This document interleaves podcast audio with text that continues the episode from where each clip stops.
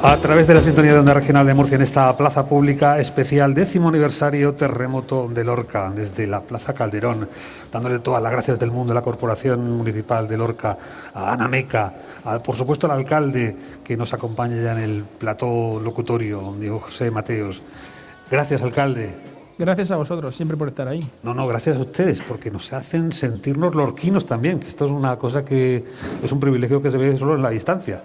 Hombre, es que Lorca sabe apreciar cuando se le cuida, ¿no? Y sabe ser agradecida y Onda Regional cuida, cuida a Lorca y nos sentimos siempre bien tratados y tenemos que corresponder, como no puede ser de otra manera. ¡Viva Lorca, que es mi tierra!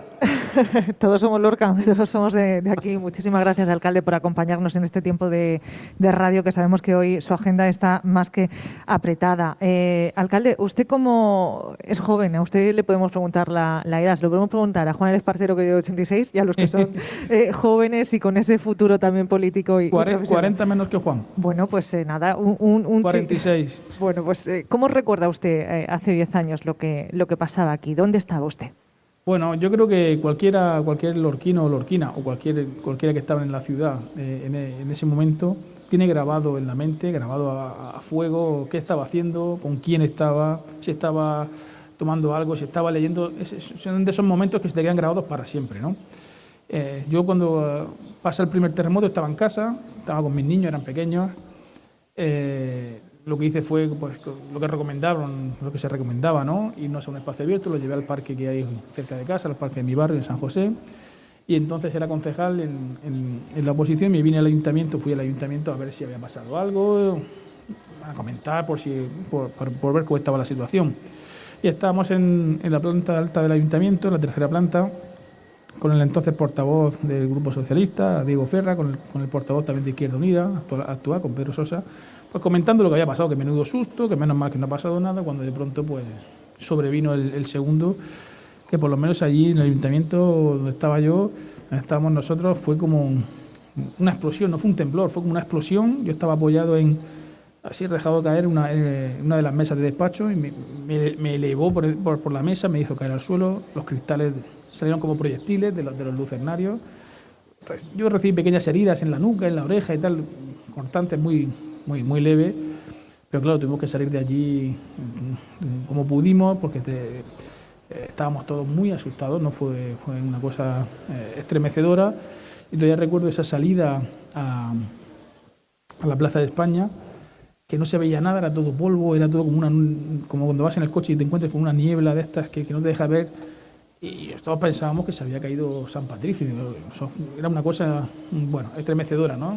Y sobre todo, luego el, desasosiego de no saber qué había pasado con tu familia. No funcionaban, no funcionaban los, los móviles, sabía que se había caído la red eh, y claro, todos teníamos la, pues, esa, ese nerviosismo por saber cómo estaban, cómo estaban tus seres queridos, ¿no? Que yo recuerdo, fíjate, tengo una anécdota con, con, con la radio que yo creo que después de tanto tiempo no lo sé, pero creo que fue con esta emisora que yo no podía contactar con mi mujer eh, y mi mujer conmigo tampoco. Y luego me dijo que eh, eh, estaban escuchando la radio en, el parque y, estaban comentando, oh, está saliendo la corporación municipal, aparece José Mateos también con alguna herida, pero nada, sin ningún... Mi mujer también se, tranquilizó en eso, bueno, no ha pasado nada grave, ¿no? Y quiero recordar, si no, si no me falla la memoria, que era el corresponsal de, onda, de onda regional, que estaba había sido el terremoto anterior y andaba, y andaba por ahí en, la actualidad. Mm. Bueno, por tanto no cabe decirle al nuevo alcalde esto de a mesa puesta, porque ha tenido ocasión de participar de toda esa reconstrucción y lo que ahora pues se encuentra pues es también fruto de ese trabajo, de ese esfuerzo que se ha venido haciendo, ¿no? Sí, es un trabajo continuo. Yo hay que reconocer el, que al César lo que es del César y al final el alcalde que estaba entonces con Paco Jodar tuvo que sufrir mucho, ¿no? Porque fue una cuestión eh, en el que la que era, fue tan grave la catástrofe, eh, hubo tantos daños que, la reconstrucción ha costado mucho, ¿no? Los primeros días, las primeras horas, eh, vino tanta ayuda que de verdad que no en Lorca, en España no estábamos preparados por una catástrofe de esa, de esa, de esa magnitud y lo que sí estoy seguro es que ahora estamos mejor preparados.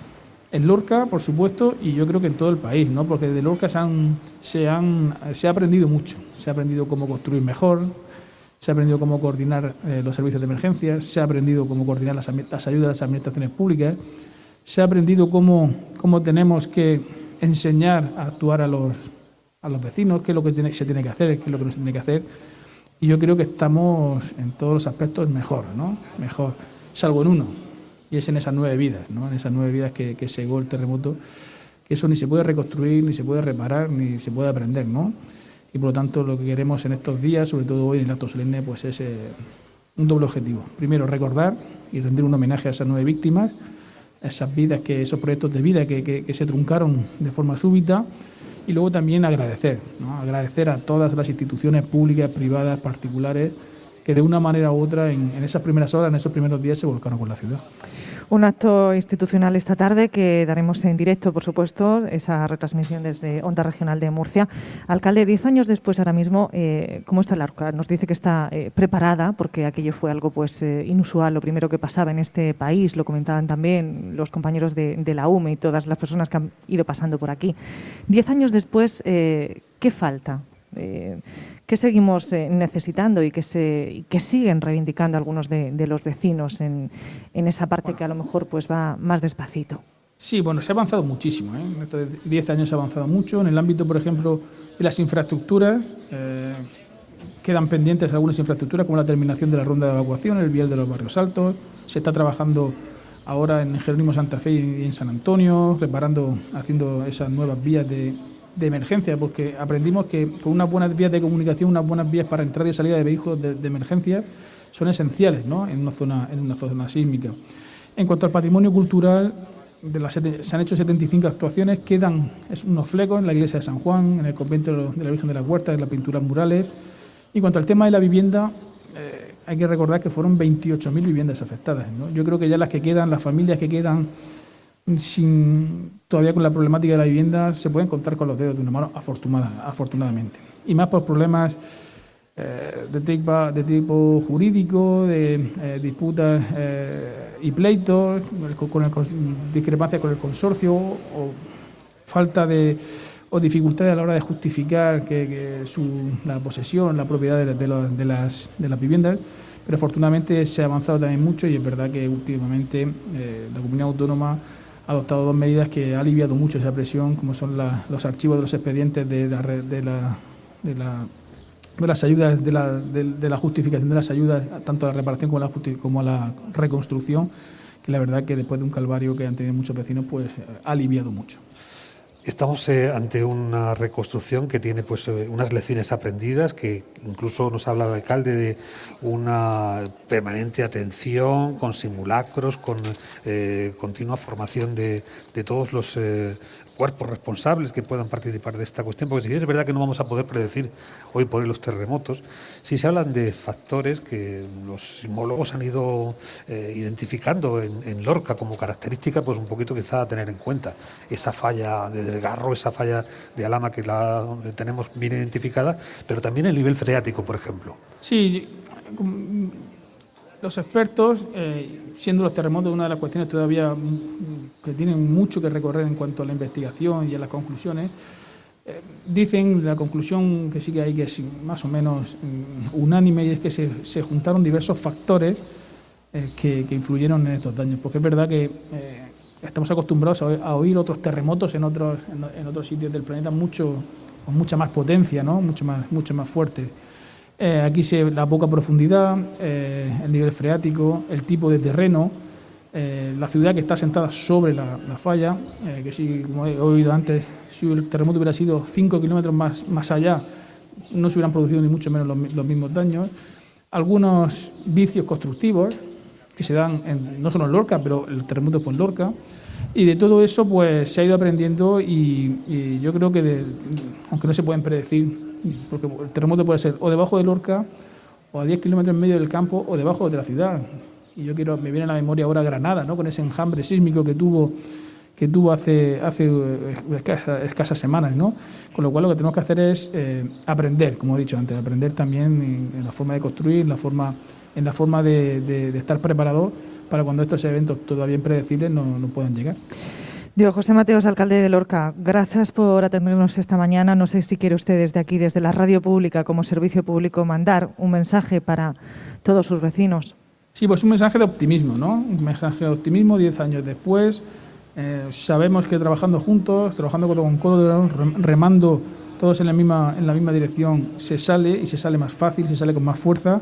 Y esto es aplicable también a la pandemia. ¿no? Yo creo que es una otra catástrofe y estamos demostrando que si todos hacemos lo que tenemos que hacer y lo hacemos en la misma dirección, eh, vamos a salir de esto también. Diego José Mateos, un gusto. Muchas gracias por esa acogida y qué Semana Santa nos espera, qué vacaciones, qué de cosas vamos a empezar a vivir ya, ¿eh? la, vuelta de la esquina. Dos años sin Semana Santa en Lorca. Oh. Yo creo que vamos a empezar con los tambores, pero, pero en cuanto podamos, ¿eh? aunque, aunque no sea Semana nos Santa. Saltamos la cuaresma. Nos saltamos la, la cuaresma y lo que haga falta. Tenemos ganas, tenemos ganas. Gracias. Gracias a vosotros.